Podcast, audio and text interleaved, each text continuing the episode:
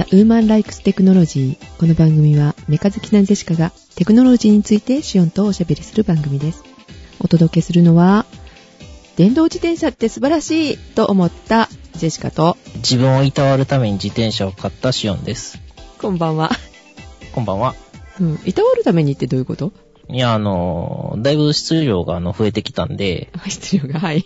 はい。ちょっとね、重力を、自分の重力をね、うん落とすために走り回ってたんですけど、走り回るとね、ガングリオンが痛くなってきまして、楽？楽と言いますか、まあ、単純にあのね、走り回るとガングリオン痛くなったっていうだけなんで、これはまずいと。ということで、足のちょうど甲にあるんで、ええ。自転車やと足の甲には負担かからないじゃないですか。うんうん。ランニングだと足の甲から、まあ、全体にかけて割と負担がかかるんで、膝とかね。でそうですね。うん。えー、膝より上に負担かけようかなっていう感じで。自転車ね。で、電動自転車、はい。そうそうそう。初めてね、乗ったのよ、電動自転車っていうものに。電動自転車、最近結構安くなってますよね。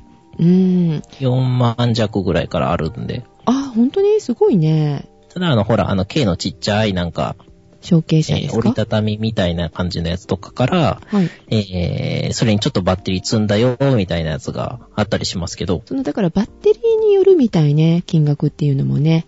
はあ、はあはジェシカが乗ったのは、2007年の自転車だったの。あ、ちょっと前ですね。うん。2008年だか9年かに、えーっと、新基準かなんかできたらしく、もっとパワーをかけてもいいよっていう風に変わったらしいのね。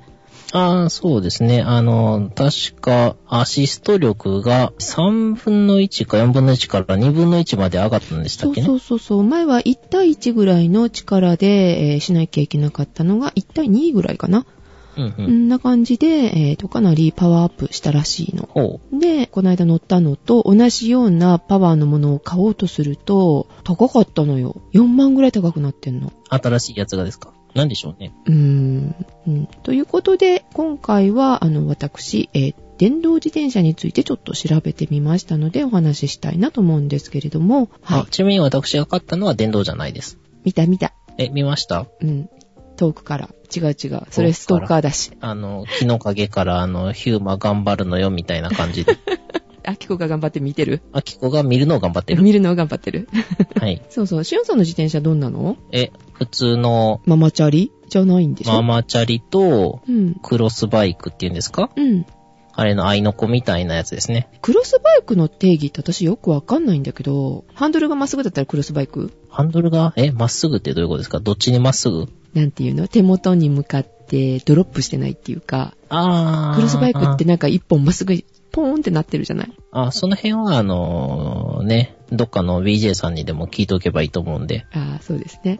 あはいの辺がわからないよね。まあ、カタログ見ててクロスバイクって書いてあるけど、うーんって、この形がクロスバイクって思ったらいいよねっていうぐらいにしか、ちょっとね、捉えられないので、あの、詳しい説明はできませんけれども。とりあえず見た感じですね、あの、乗り降りするときに、うん乗り降りしにくいやつがクロスバイクでしたね。ああ、股のところが、はいあの、下に落ちてないっていうかさ、そうそうそうそう。あそこにフレームが来てるやつが、クロスバイクって書かれてましたね。ああ、そうなの？でも、ロードレーサーなんかのも、あれだよね。バーがあるよね。股のところに。ありますね。あれが下がってるやつもありますけどね。ああ、そうなのね。うん、まあまあ、あの、わかんないですよ。自転車屋さん行ってクロスバイクって書かれてある棚見たらそういうのばっかりやったっていうだけなんで。まあなんか、えっ、と、バイクで言ったら、モトクロスバイクと、なんだっけ、トライアルバイクと、みたいな、そうい何をう、挑戦するんですか？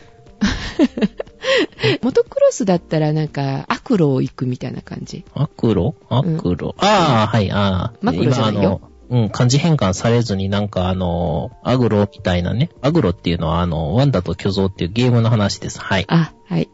えーっと、はい。そういうアクロを走るのがモトクロスバイクなんで、ね。うんうん。あとトライアルマウンテンバイクとは違うんですね。ああ、マウンテンバイクもそっちに入るのかな、モトクロスとか。マウンテンって山登るんですよね。えっとね、でもトライアルがどっちかって山登、山登るっていうか岩を登ってったりとかするのが前トライアルだったけど、岩場をね、うん走るっていうよりもなんかあの、渡っていくっていうかさ、あなんかジャンプしたりとか、飛び降りたり、細いとこ行ってみたりとか。あ、なんかあの、歩いて行った方が早そうな感じのとこですよね。そう、止まって、なんか演技するみたいのがトライアルだったんだけどね。という、あの、昔の知識なのでよくわかりませんけれども、ね、だからモトクロスとクロスバイクが同じような感じなのかなって。う。うーん、あ、でも、オフロードではないですよ。うーん。未舗装のアクロ行くと多分メタメタになりますね。まあうんまあ定義はいいんですけどね。うん。乗りやすい？あの、速すぎて怖いです。へぇー。早いの？そうですね。ちょっと軽く頑張っただけで、うん。30何キロぐらい出てますね。へぇー。え、あの、どのくらいの大きさ？車輪が。車輪は 700×35C でしたね。え何インチ？いや、書いてなかったです。多分27か27半ぐらいになるんじゃないですかね。じゃあやっぱり大きいですね。一漕ぎしてもね。そうですね。それはおいくら万円ぐらいでしたか？うーんと、まあ、本体が2万5千円弱ぐらいで、保証とか年会費とか、自転車屋さんのあの会員になりましたんで、あの修理が10%引きとか、うんうん。もし盗難にあったら、あの、お安くもう一遍同じの売ってくれるとか、ああ、はいはい。そういう保証のやつをつけて、うんえー3万弱ぐらいでしたね。へぇー。えーっと、盗難は何年保証になってる ?1 年2年ですね。あ、2年もついてるんだ。いいね。1年目が2割で、はい。2年目が4割やったかなああ、で買えますよっていうこと？そうそう、2割掛けで買えるのと4割掛けで買えるので、うん2割引きじゃないですよ。うんうん。それがあるとまあ安心よね。あと家族もなんか修理に行ったら安くしてくれるらしいです。はーい。まあ、あの、割と有名なサイクルベース朝日っていうところで買ったんですけどね。で、しかもあのね、自転車持ってるな、持ってるんだけど、折りたたみ自転車なのよね。あの、折りたたみは、あの、強度がなくって怖いんですけど、そうそう。だから、あの、毎日もし長距離乗るんだったらやめてくださいって言われた。毎日ではないけど、うん。フレームが、あの、ミシミシいう感じで乗りますんで、おー。と、質量も大きいですしね。うん。折りたたみは怖いなって思うんですよ。あー、なるほどね。まあでも、ジェシカは車に乗せて持っていけるものが欲しかったんでね。まあ、それに限って、こう、選んだわけですけれども。あ、なるほど。結構ね、可愛くて気に入ってるんですけどね。はいダホンっていうね、可愛らしい赤いバイクです。ダホン？うん、ダホン。えっ、と、ウィルコムでね、安心ダホンっていうのがあって、それを出しましたね。あの、うんお年寄りでも使えるっていうやつ？そうそう、3箇所しか発信できへんってやつ。あー。えっと、バイクのダホンでございます。ウィルコムユーザーの皆さん、誰とでも定額申し込みましたか？まあ、これが公開される頃にはもう終わってんですけどね、キャンペーン。あー、5月いっぱいですか？はい、5月いっぱいです。うん。何？誰とでも定額？はい。どういうプランですか？まあ、980円で10分間までの通話が月500回無料っていうか、980円でえー収まるっていうやつですね。で、それが、その相手先が誰でも OK。えー固定電話でも、ドコモでも、えーソフトバンクでも au でも OK。うん。うん。で、ビルコム同士はもともとあの通話料無料、2時間45分まで無料で、うんこれ2時間45分以上っていうのは、あの、いたずら防止のために課金されるようになってるんで、まあ、長電話の方は一旦切ってかけ直してくださいって言われましたね。あー、なるほどね。まあ、誰とでも定額ともう一台無料キャンペーンで、あと3年は戦えますね、多分。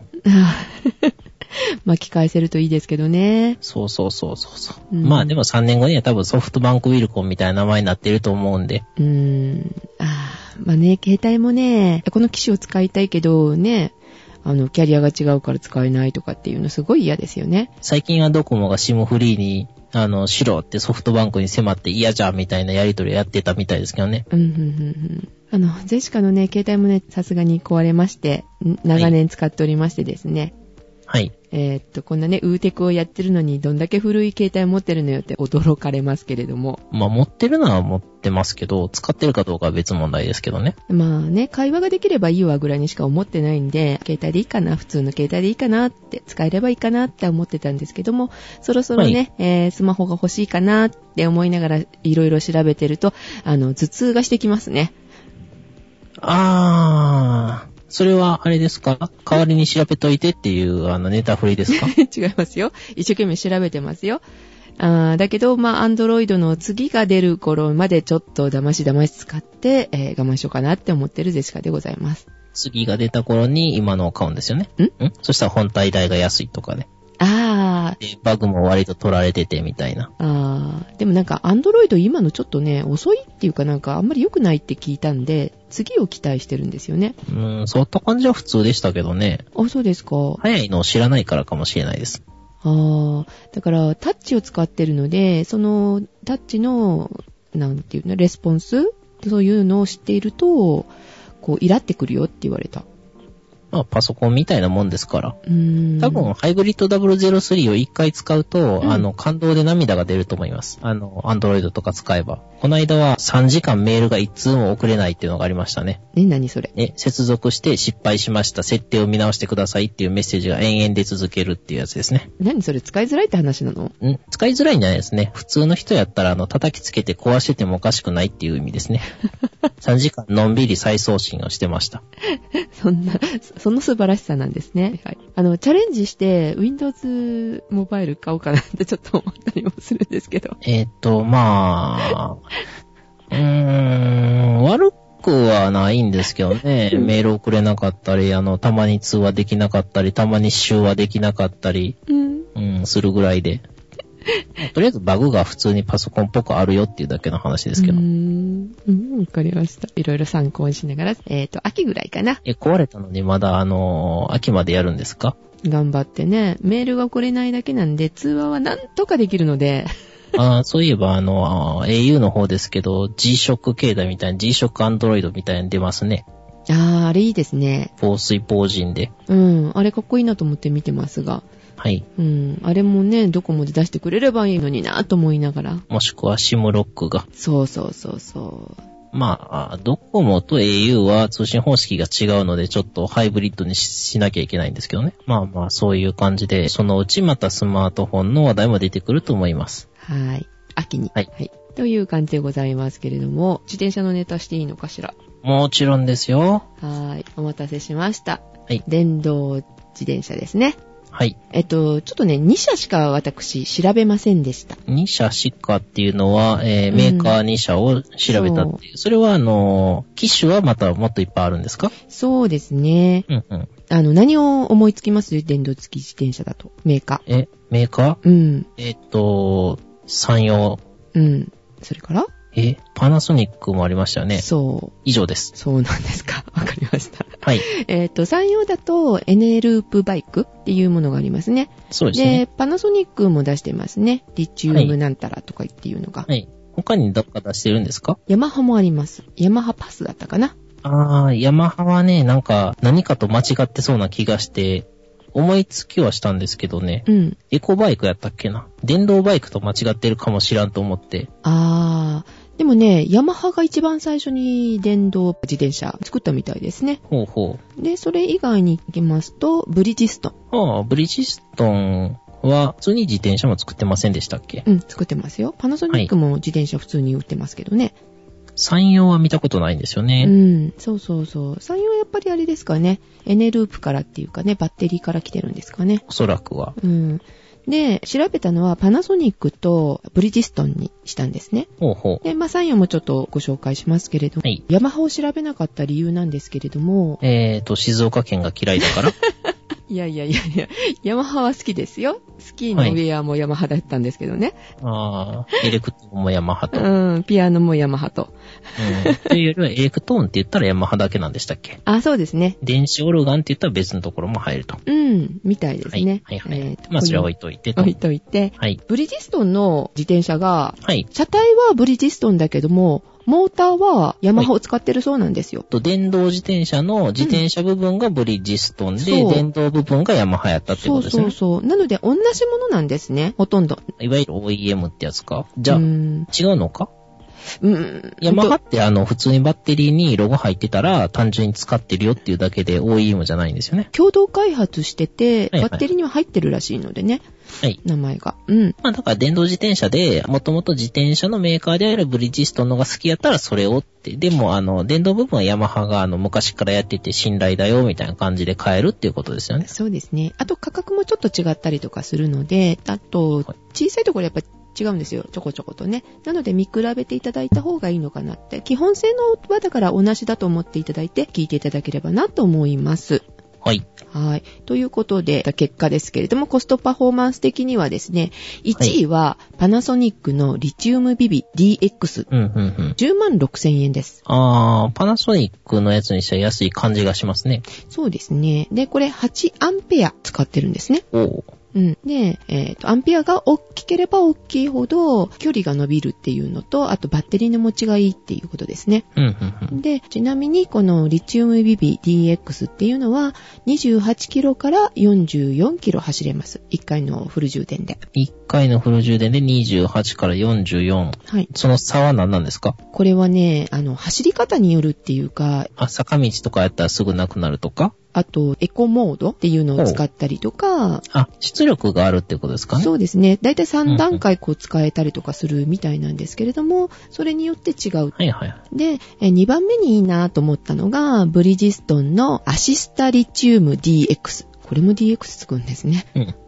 これも価格的には同じような感じで10万6800円。はい。で、こちらのバッテリーは6アンペア。うん、うん、うん。うん、先ほどのと比べると。小さいですよね。まあ、多少小さいですね。うん、価格的にちょっと損かなと思ったりもするんですけれども、えっ、と、走行距離の方は1回のフル充電で22キロから32キロ。うん、うん、うん。さっきのあの、パナソニックの方は28キロだったので、ちょっとアンペアが少ない分、やっぱり距離短いのかなと思うんですけれども、ちょうど4分の3ぐらいじゃないですか？あー、44キロと32キロですからね。はい。そうですね。じゃあ、8分の6と大体同じかなとちょっと思ったんですけど。うん。その差がだから2アンペア。はい。えっ、と、なのに、どうしてあの、ブリヂストンのアシスターリチウムのが高いのよ、と思われると思うんですが、これね、バッテリーがね、長持ちするのよ。んそうなんですか？うん。普通のバッテリーは、だいたい350回から450回のうん。繰り返し充電でもう次、あの、買い替えなきゃっていう感じなんだけども、はい。えーブリヂストンが今回長生きバッテリーっていうのを出しておりまして、長生き？うん。なんとも言えん。普通に長寿命って言ったらいいと思うんですけど。そうですね。はい。で、これはね、倍ぐらい持つの。350から450って言ってたけど、このブリヂストンの分は700から900。ほうほう。ということでね、バッテリー1個分得するって思ったらいいのかな？バッテリーがだいたい3万円から4万円ぐらいするのね。そう、いうことですね。う。うんん。なので、そうすると、そういう意味ではブリヂストンの方がちょっとお買い得なのかなって思ったりもします。パナソニックのに比べると、アンペア性能からいくと、ランニングコストが1.5倍ぐらい良いということですね。そうですね。で、その辺をどう考えられるかということで、えっ、と、価格的には同じなので、本体はね、そう最初の。ですね。はい。1回の充電で乗れる距離はでもパナソニックの方が長いよと。ちょっとだけ。ね、乗り方によります。坂道が多い人はあんまり変わりがないのかなと思いますけどね。うんでも、坂道あるからこそこういうの欲しいんだよね。そうか、そういうことですよねう。ん。そう。で、話が元に戻りますけれども、ジェシカね、乗って素晴らしいなって思ったところなんだけど、はいはい。平坦な道だけ走ってたら別にそうは思わないのね。軽いなぐらいな感じで。はい。私が乗ったところはかなりきつい坂だったんですね。オランダ坂みたいな。うん。長いし、急でした。そこをですね、まあ、あの、切り替えがついてるんですね。エコーモードだとか、あの、標準モードとか。はいはいっ。ていうボタンがありまして、それを普通のモードにしたまんま走ってたのね。充電するようなモードだったのかな。おー。あんまりアシストしてくれてなかったわけ。ああ、まあ普通のその、アシスト力は普通ぐらいうん。っていうことだったんですねうんちょっと、うん、逆に、うんうん、きついぐらいな感じだったんだけど、それを知らずに運転しておりまして、で、荷物もね、かなり前かごに乗せてたんですね。うんうん。で、片手で押さえながら飛び出しそうだったんで。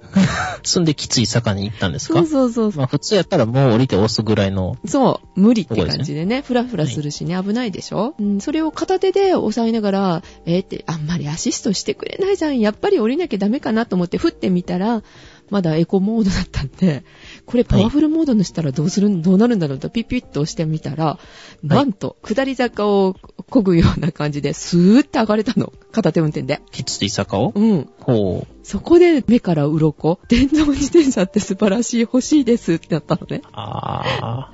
まあそういうのをね、目の当たりにするといいですよね。そう。なので、これはぜひね、知らない方にはお勧めしないといけないなと、布教しようと思いましてですね。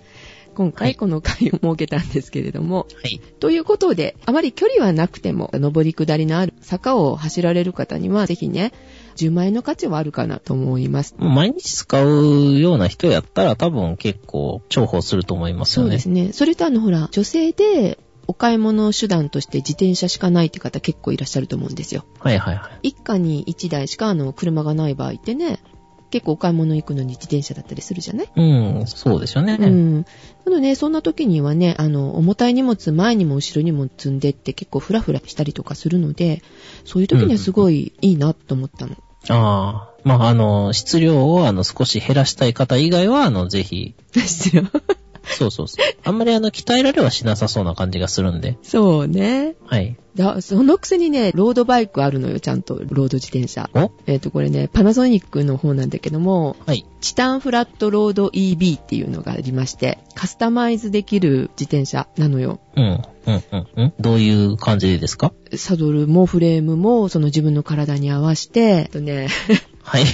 笑っちゃうんだけどさ、チタンフレーム。うん、で、あとね、カーボン製のフロントフォーク。うん、ディスクブレーキ。うん、で、マルチコントロールのサイクルメーターついてて、うん、うん。で、まあ、これも、あの、バッテリーもちろんついてるんだけど、10アンペアと5アンペアとありまして、10アンペアだったら、まあ、50キロから69キロ。ほうほうほう。で、5アンペアだったら25キロから34キロってなってるので、まあ、これで、先ほどの金額と考えると、まあ、高くて20万ぐらいかなってちょっと思ったりとかするじゃない？いや、もっと高いと思いますけど。そうですね。チタンフレームだもんね。カーボン製のフロントフォークですよ。58万5千円から69万9千円です。大体、想像通りですけど。ああ、本当に。はい。でもさ、このロードレーサータイプ乗るのに、電動付きはいるのかなって思ったりするんだけど。鍛えられないと思いますよ。そう。鍛えられないよね。はい。どういう人が乗るのかなってちょっと思って、すっごいこれ面白いもの出してるな、パナソニックって思ったんですけど。まあ、そういや、まあ、どういうところに需要があるんでしょうね。ねえ、よくわかりませんけれどもね。逆にあれかもしれないですよ。発電モードにしたら負荷がかかって鍛えられます的な。いや、でもね、ここまで来ると、多分切ったら普通に走れる自転車なんですよ。でしょうね。うん。パナソニック自体の、この、なんだったっけ、非接触なんとかトルクセンサーっていうのがあって、非接触地盤式トルクセンサーだったかな。はい。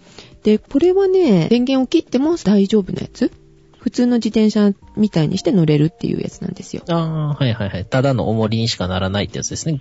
あの、電源切ってる状態では。うん。で、バッテリーオフの時でも抵抗感なく一般の自転車と同じような軽快さということでね、抵抗ゼロだって。へー。ということは、あれですかね。ちょっとふらふらとあの、大阪まで自転車で行こうっていう時に、行きしはあの、普通に行って、うんもう帰りはヘロヘロでしんどいからアシストでダラダラ帰ろうみたいな使い方なんですかね。ああ、それいいかもね。確かにツーリング行くとそれあるある。もう途中もういいやーって思う時があるから。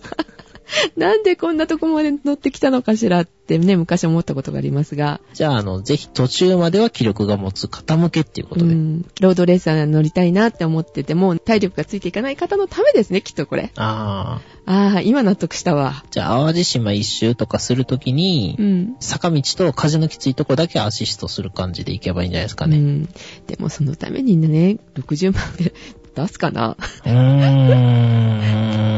なんか、60万あったらもっと普通のロードレーサーのアルミの軽いフレームのやつ買えそうな気がしますけど。いうん。でもアシストはしてくれないから、代わりはこがないといけないもんね。や、アシストしてても漕ぐのは漕ぐと思いますけど。ああ、そうだね。紙だけで。で、ちょっとね、60万は高いかなっていう方にですね、えっ、と、は45万円のものもございます。ああ、お買い得ですね。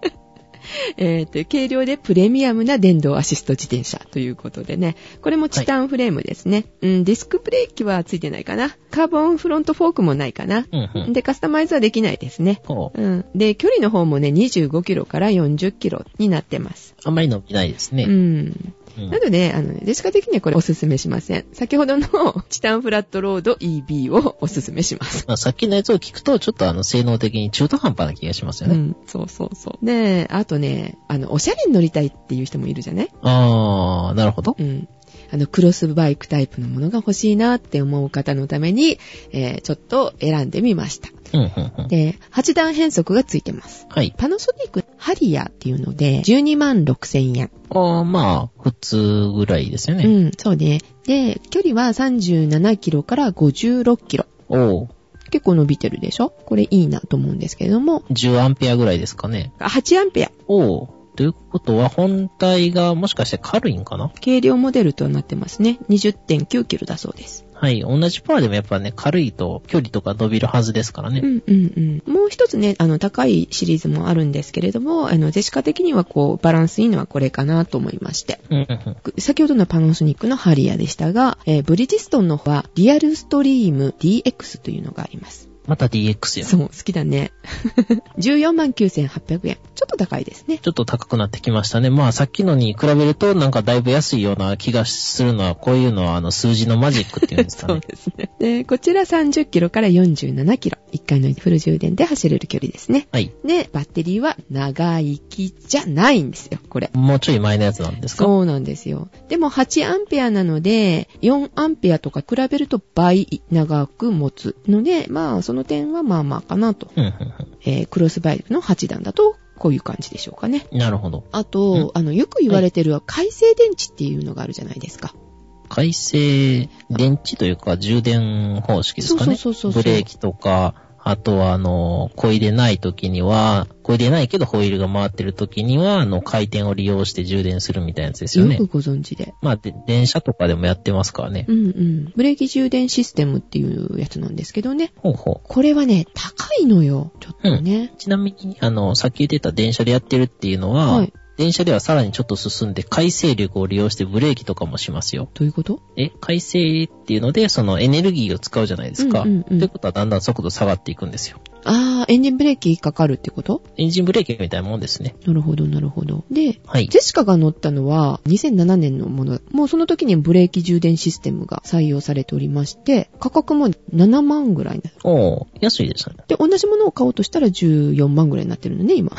うーん。びっくりだよね。まあ、それを置いときましてですね、現在の回生充電のものを使った自転車でおすすめなのは、パナソニックのリチウムビビ RX5U と、リチウムビビ RX10S。はいはい。で、この 5U と 10S の違いなんですけれども、これはアンペアの違いです。5は5アンペア、10は10アンペアと思ってください。で、価格が5アンペアの方が12万9000円。で、10アンペアが15万5000円です。うん。うーん、それやったら10の方がお得な感じしますね。うん、バッテリーの分、その差を考えたときに、12万9000と15万5000円の差が2万6000円。はい。で、それの差だけなので、2万6000円どうだろうね。っていうところですね。距離は26キロから41キロ、5アンペアの方が。で、はい10アンペアが48キロから97キロ。あー、なんか、株ぐらい持ちますね。結構、だから1週間乗ってても大丈夫だよね、きっとこれだったら。んうーん、まあ、乗り方にもよりますけど。うん距離にもよるけどね。えーっと、まあ、通学ぐらいの距離で乗るんだったら、これで十分いけるのかなと。あ確かにあの、6万ぐらいでも売ってるの、パナソニックとかも。はい。うん、売ってるんだけど、安いものを買うと、安いやつは、だいたい15キロぐらい。なのでえっ、と、自転車さんに聞いてみましたら、だいたい2日に1回ぐらいは充電しとかないとダメだよって言われました。そうですね。まあ、大体あの、2往復ぐらいですね。一般的な、あの、最寄り駅ぐらいまでの。そうですね。か、そのうちあれですかね。駅前の自転車置き場とかにあの、コンセントができるようになるんですかね。うーん。まあでもコンセントって言っても、テリー充電のあの専用のがないと困るので、パナソニックはパナソニック、ブリヂスタンブリヂスタあ、ン。みんな違うんですか？そう。充電器違うのでね、形が。うわ、あらあら。コンセントに挿せばいいって言うんじゃないのよ。専用のバッテリーの充電器があるのね。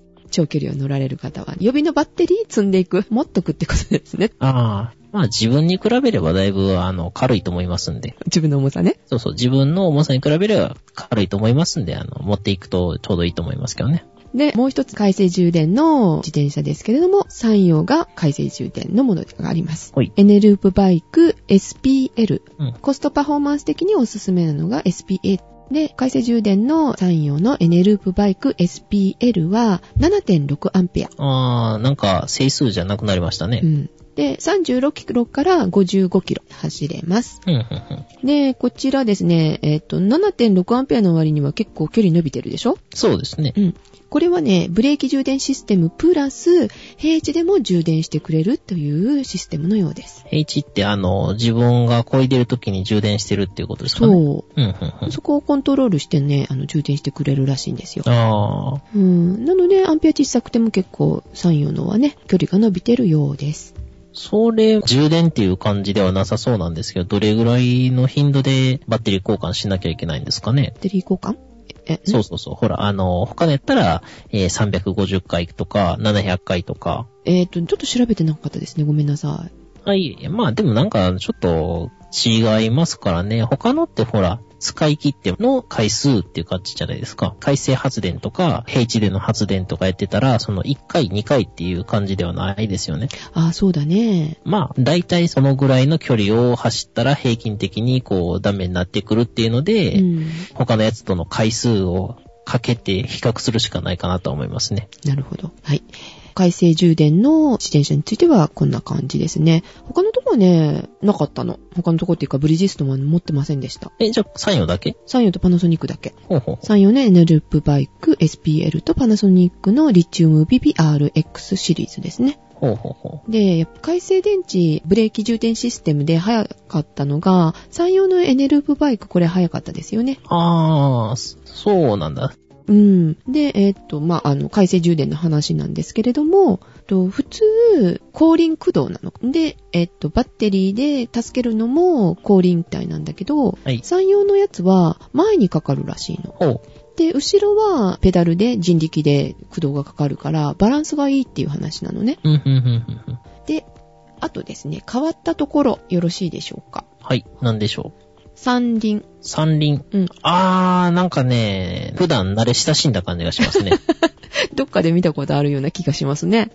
そうですね。後ろ三輪やとなおいいですけどね、前三輪とかもね、いろいろありますんでね。あー後ろ三輪ですね。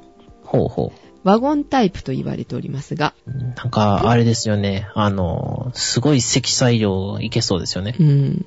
聞いた話なので、あの、ジェシカ確認しておりませんけども、前に2つの自転車もあるらしく、それはなんかカーブの時にこう、ん何斜めになるっていうか、倒れるらしいのね。え、えーこけるじゃなくて、こうん倒れながらこう曲がっていくらしいのよね。う、出ないと前三輪って曲がれないですもんね。そうですね。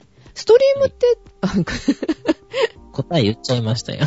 ごめんなさい。ストリームって体が確か曲がったよね、グイーンって。倒れるよね。えっと、だから簡単に言うと前の方が傾くんですけど、後ろは途中の連結部分でショックを吸収してるような感じで追いついてくるみたいな感じですね。ああ、そうですよね。ね、わけがわからない方もいらっしゃると思いますけれども、ストリームというバイクがございまして、車じゃないよ。はいホンダだけどね、同じく。ね、そのバイクに乗ってらっしゃる方、今、ストリームのオーナーですね。はい、私が。オーナーの、あの、シオンさんでございますので、ちょっとその話をしてみました。で、このワゴンタイプなんですけれども、ブリヂストンもパナソニックも出ておりまして、ブリヂストンはアシスタワゴンうん、うんうん。で8.1アンペア、えー29キロから48キロ。価格がですね、19万4800円。うーん、ちょっと高い感じしますね。うーん、そうなのね。多分ね、車輪1個分高いんだよ。あー、じゃあ、えっと、1.5倍高くても普通ってことですね。そう。で、パナソニックの方は、軽やかライフ EB。なんか、こう、ネーミングセンスがこう、なんとも言えん感じですね。これは若い人乗れないねって感じだよね。まあ、適当に自分で名前つけたらいいんじゃないですか。そうねそう。この名前で呼びたくないですって感じですけれども、これはね、う12アンペア。あ、大きい。はい。大きいでしょ ?44 から49キロ走ります。え、え、ちょっと待ってください。44キロから49キロ？うん。今までで一番差が少なくないですか？それだけあの、力かかるってことかもしれないね。重たいのかな？あ、重さは多分あります。30何キロ確かあった。32.2キロ。32.2キロの軽やかライフ。そうね。人生を軽やかにと。はい。あ、じゃあ、普通三輪自転車？はい。電動じゃないやつ。あれ、重たいんかな？いや、重たいでしょ。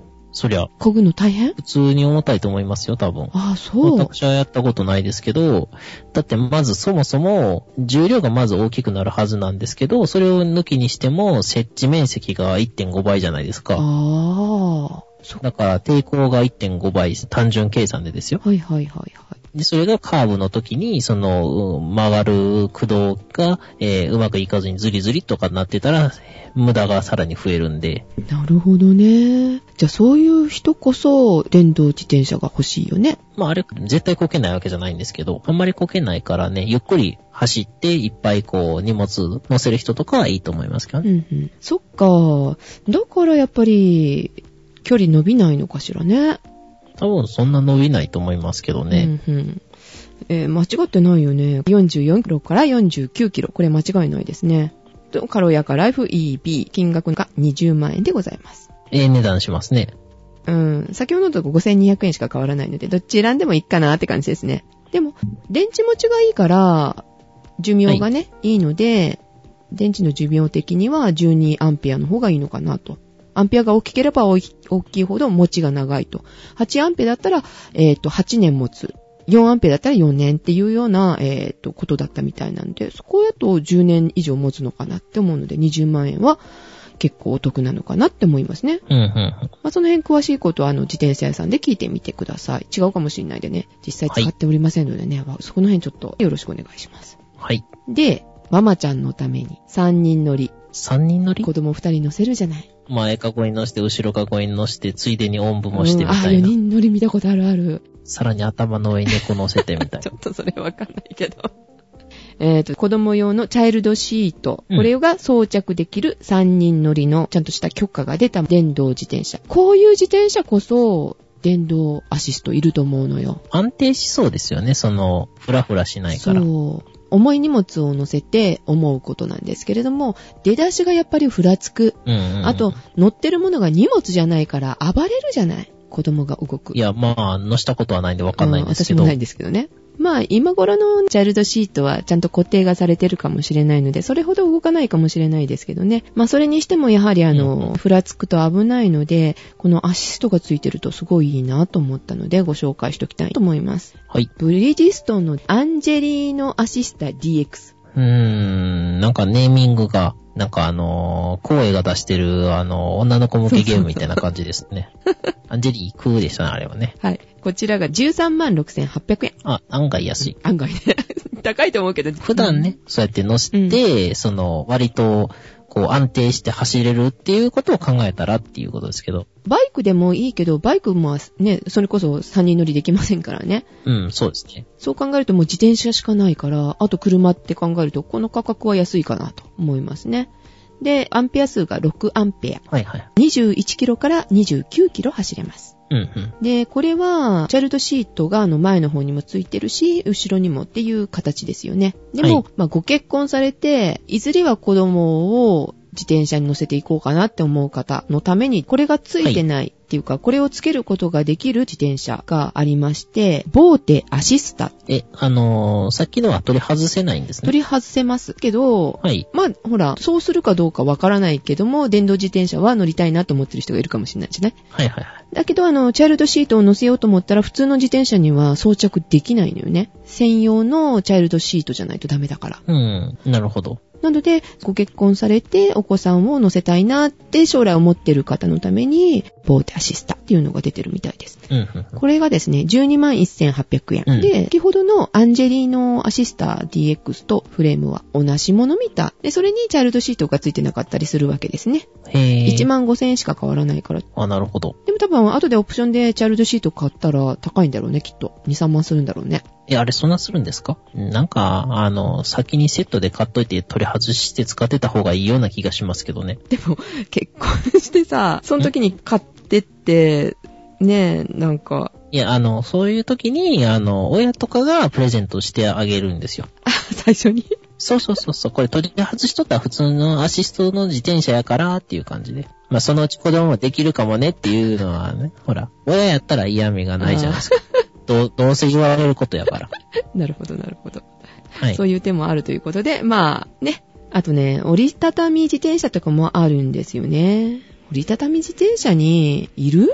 折りたたみ自転車と電動アシストって、なんか、いまいち需要が合わない気がするんですけど。そうなの。たまにしか使わないわけでしょ？折りたたみって。そう、はい。バッテリーがさ、弱っちゃうよね。たまにしか使わないと。そうそうそう。ねって思うので、おすすめはしないけど、さすがパナソニック作ってるなって思いました。えちなみに、パナソニックがオフタイムというので12万6000円で作っております。23キロから37キロ走れまして、5アンペア、7段変速でございます。はい。変なもん作ってるね、パナソニック。ヤマハとブリヂストンは手堅いもの作ってるなって感じだった。あー、ちょっと冒険してない感じの。うんそうそうそうそう。パナソニックはね、すごいね、色とかも多いの。形も。今紹介したのはほんの一部。うんうん。ブリヂストンはほとんど紹介してると思うんだけど。はい。カタログ見てこう、迷うのはパナソニックだね。楽しいけど。まあ、それが一番楽しいとこやと思いますんで、パナソニックの見て、この辺がいいかなって思ったのと、他のやつのを比較するといいと思いますね。うんそうかもしれないですね。あのね、ジェシカ的に、こう、性能とかそういうことを考えずにですね、欲しいなというものがございました。えーっと、なんかとんでもないものが出てきそうな感じがするので、えーとりあえず牽制だけしといて、はい、どうぞお願いします。えーパナソニックの EZ。AZ1 じゃなそうくて、、EZ。はい。モトクロス。モトクロス？うんモトクロスバイクで11万6千円。17キロから29キロなので、ね、バッテリー性能はそれほどではないですけれども、形がね、はいなんかね、軍用、軍用じゃないけど、なんか、まあ、モトクロスなんでね、ごっつい感じでいいなとごっつい感じ思なんで。ったんですすよ。ああ、モトクロスバイクなんで、あの、あれないですよね。前かごとかないんですけど、ちゃんと荷台みたいな感じにはなってる。前と後ろのね。はいはいはい。と、はい。股のところ。ここなんていうの？うんまフレームキャリアっていうのかしら。で、そこに、え？また、これってあのー乗るとき引っかかるとこですか？そうそうそう乗ると、あの、サドルじゃないうんん、ですよね。。サドルじゃないい。で、そこにセカンドバッグとかがポンって乗せれるようにちゃんとしてあるのよ。ほうほうほで、ロープでこう固定とかもできるみたいなんでね。うんうんで、形的にはこれに一番惹かれましたね。ごっつくていいかな。これの赤が欲しいな。う。自転車をね、運転してるとね、飲み物欲しくなりますよね。ドリンクホルダーとかってついてます？あの穴。穴ね、ついてないっぽいね。あれにはついてるかもよ。59万9000には。ロードバイク系のにはついてるかもしれないですね。うんそうあ穴。あ、でも見た限りはないですね。そういうオプションはなかったです。ネーム書体を選ぶとか、ロゴカラーを選ぶっていうのはあるけど。えー、まあそういう時にですね、これを使いたいなっていうのが、あの、DOM モンキークリップっていうやつがありまして、はい。これね、1200円ぐらいのやつなんですけど、あの、六角レンチでキュッキュッって締めると、自転車のフレームのところにうん。合わせてこう、幅を狭めたりね、ある程度調節ができて、そのネジ穴をつけることができるってやつなんですね。簡単に言うと、私、あの、ドリンクホルダーが欲しいなって適当に買ったんですけど、よく見たら穴開いてなかったんで、で、あ、しまったと思って、でもどうせ今時やったら、こういう穴をマウントするようなやつあるやろうと思って調べたらこれが出てきましたね。いいですね。ドリンクホルダーっていくらぐらいするの？私が買ったやつは、2000円弱ぐらいやったかな。じゃあ、先ほどの、そのネジ穴を作ってくれるところと合わせて3000ぐらいで付けられるってことだね。そうですね。トピークっていうメーカーのやつなんですけれども、これもですね、ドリンクホルダーなんですけども、フォールドするところの下にですね、なんかネジがついてて、これをクリクリ回して、幅を変えられるんですよ、サイズを。うんうんこういうのってプラスチック製とかだったら、えー幅って決まってますよね。うんうん。じゃなくて、こう、サイズが変えられるので、ペットボトルから、あの、えーちょっと大きい、あの、自転車用に使ってね、みたいなやつから、こう、いろいろサイズを変えてぴったりにして使えるっていうやつがあったんで、便利ですね。で、あと、プラスチックと金属なんかアルミかなんかわかんないですけど、メタル部分があって、えーあんまりあの、安っぽさもないと。安っぽいんですよね、ドリンクホルダーが。あー、そうなあの、のプ。ラスチックが多いんで。っていうやつを買いましたね。トピークのモジュラーケージってやつです。じゃあ、それを、まあ、つけましょうか。マウンテンバイクみたいなやつに。うんそうそう、じゃあ、EZ につけようかな、じゃあ。はい。で、えっと、シオンさんに乗ってもらいたい自転車があります。え、あ、そうなんですか、はいブリヂストンの8段変速 ACL ロイヤル8。ロイヤル。はい。うん、ロイヤルだよ。えー、13万2800円。うん、思ったよりは高くない。うんはい。29から40キロ走れます。で、8アンペア。うん、うん。長生きバッテリーです。長生きバッテリー、はい。でね、ブリヂストンのね、面白いのがさ、空気見張るくんっていうのがついてんのよ。なんかあの、とりあえずブリヂストンのあの、ネーミングしてる人をちょっと呼んできたいですね。だよね。面白いですよね。えまあ、いわゆるあの、あれですよね。えー、タイヤとかの、ーそうそうそう、空気圧をね、見張ってくれるのね。別にあの、人間同士の会話を見張ってくれてるわけじゃないんですよね。空気悪くなったよって言ったらピコピコってサインが出るとかね。うん、違う、違うね。うん。残念ながらなんか。そういうのがあったら便利だね。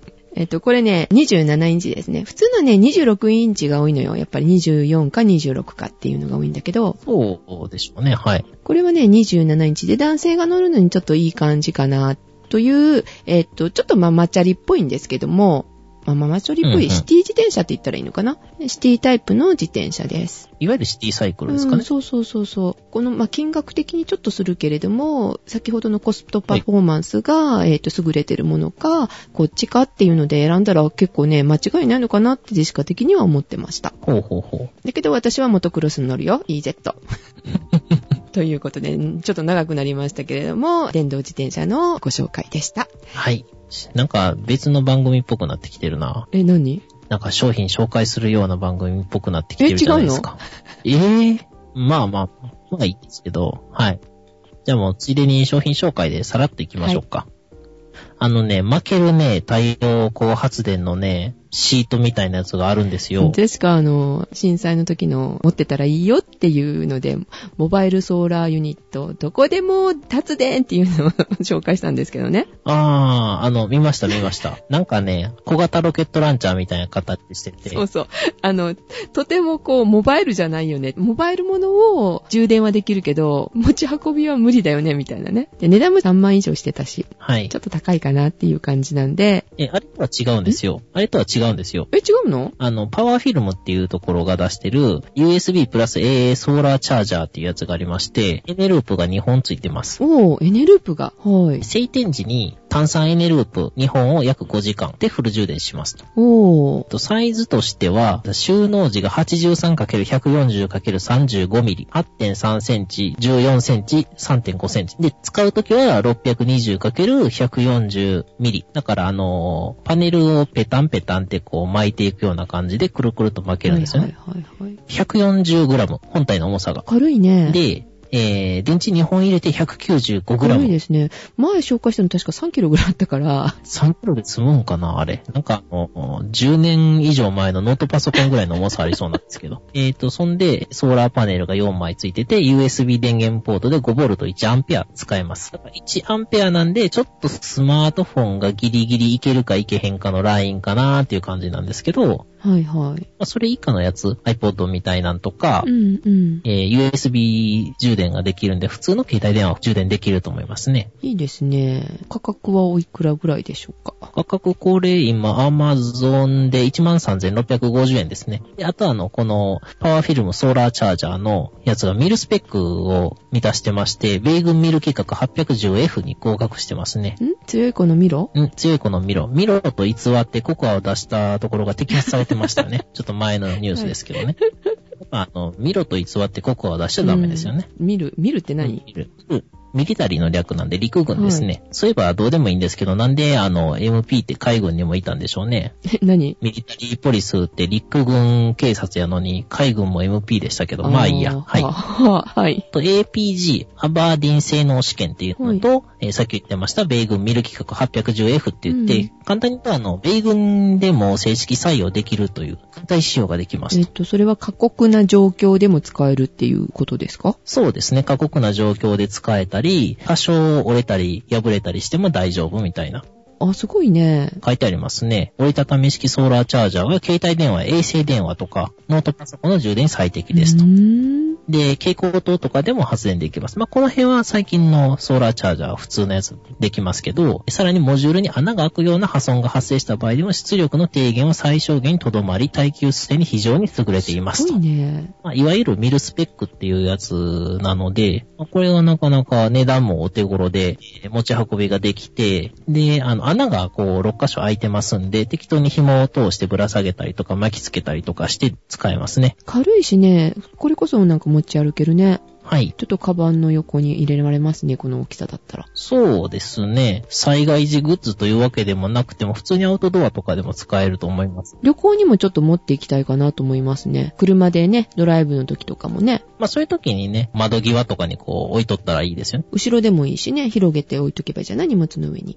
ジェシカがね、前回紹介した時のものは、ちょっとね、広げられないんだよね。車の中で広げてっていうのも、ちょっとしなんかなみたいな感じだったので、はいこれだったらいいなと思います。これはおすすめですね。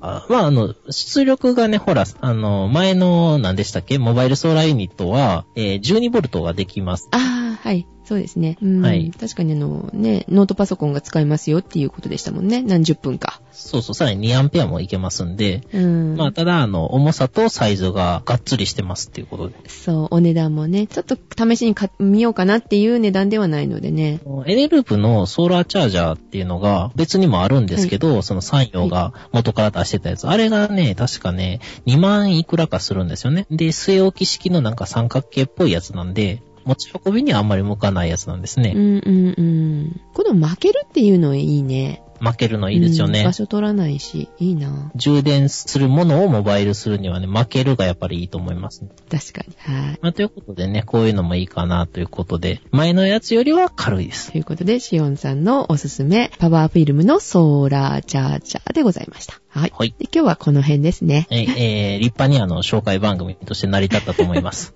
長かったね。長かったですね。うん、なかなかね、ね、配信しませんでした。っていうか収録しませんでしたけれども、するとなると長いという。そうですね。みんな30分ぐらいで切ってほしいって言われてるので、おすすめなのは MP3 ダイレクトカットフリーソフトがありますね。みんな自分で切って聞いてください。はい。あの、でもね、この放送聞いてる人ってさ、結構変態が多いから大丈夫だよ。耐えて聞いてくれるよ。ああ、そうですね。もしくは、あのー、産用の IC レコーダーで、あの、2倍速ぐらいで聞いていただければいいと思あ、います。その速さがちょうどかな。のんびりしてますね。はーい。ということで、えーお届けいたしましたのは、電動自転車、買ってほしいな、EZ 待ってるよ、のジェシカと。運動すればするほど体重が増えるシオンでございました。ではまた次回。おやすみなさい。おやすみなさい。はい、お疲れ様でした。お疲れ様でした。あのね、今ね、見たらね、アマゾンのあの、ほら、イメージ見れます？あの、パワーフィルムの。うん。真ん中のやつ、ちょうどなんかこれがサイズわかりやすくないですか？さあれ？こんなちっちゃいの？こんなんです。こんなんで5時間で2本フル充電できます。あ、バイクの荷物の上に置いてるよ。あ、これいいね。バイク？チャリ？バイクじゃないの？右？あ、チャリか。あ、チャリか。っぽいですね。泥よけとか、タイヤもあ、チャ細いし。リだね。うんも。しかしたら、あの、スーパーカブ F 型かもしれませんけど。これでもサイズちょうどわかりますよね。うん、わかるね。これ、いい感じですね。なんか、普通の自動車やったら、2枚ぐらいちょうどダッシュボードの上に広げられそうですよね。この大きさで巻いてたからすごくちっちゃいよね。ちっちゃい。ペンシルケースぐらいか。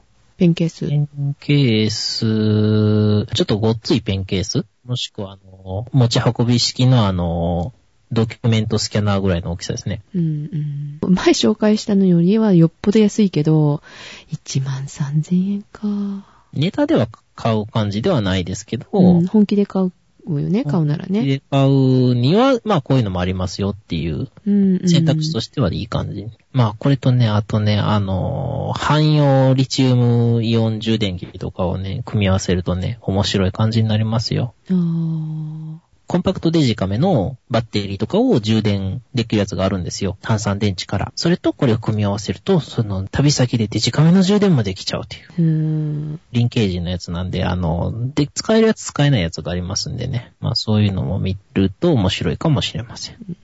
そうだよね。今何をするにしても、電池いるからね。そうそうそう。困るんだよね。電池っていうかバッテリー、まあ、にしろね、電気がいるからね。私は電池の充電のやつを持って行き忘れて旅先で揃えて帰ってくると充電器だけが増えていくっていう面白いあの、傘が増えるような状態になってますね。まあ、別に、いいっちゃいいんですよ。充電器忘れたっていう時点で、うん。あの、電源切っちゃえばいいんで。使う時だけ、あの、電源入れるみたいな。ね、携帯電話とかね。うん、うん、うん、うん。あんまりね、忘れ物私あんまりないからね。忘れ物というか、いや、普段充電器を持ち歩かないので、ちょっと遠出するときにうん。っていうのが、あとは、あの、私使ってるのスマートフォンなんで、あれ、下手なやつやったら充電できないんですよね。下手なやつだったら充電できないってどういうこと？だから、純正のやつを使うか、その、すごいパワフルなやつ、アンペア数が大きいやつですよ、それこそ。うん1やとギリギリいけるかいけへんかっていうのは結構分かれるんですよね。?iPad もそうだしね。iPad、iPad。あ、あの、この間ね、新幹線で横の中国人の人が iPad2? あの、お風呂の蓋曲げて立ててましたよ。使ってましたか？はい。どうだった？あ、なんかいい感じでしたね。ていうか、うんあああいうの欲しかったんですよ。ああ、お風呂の蓋がね。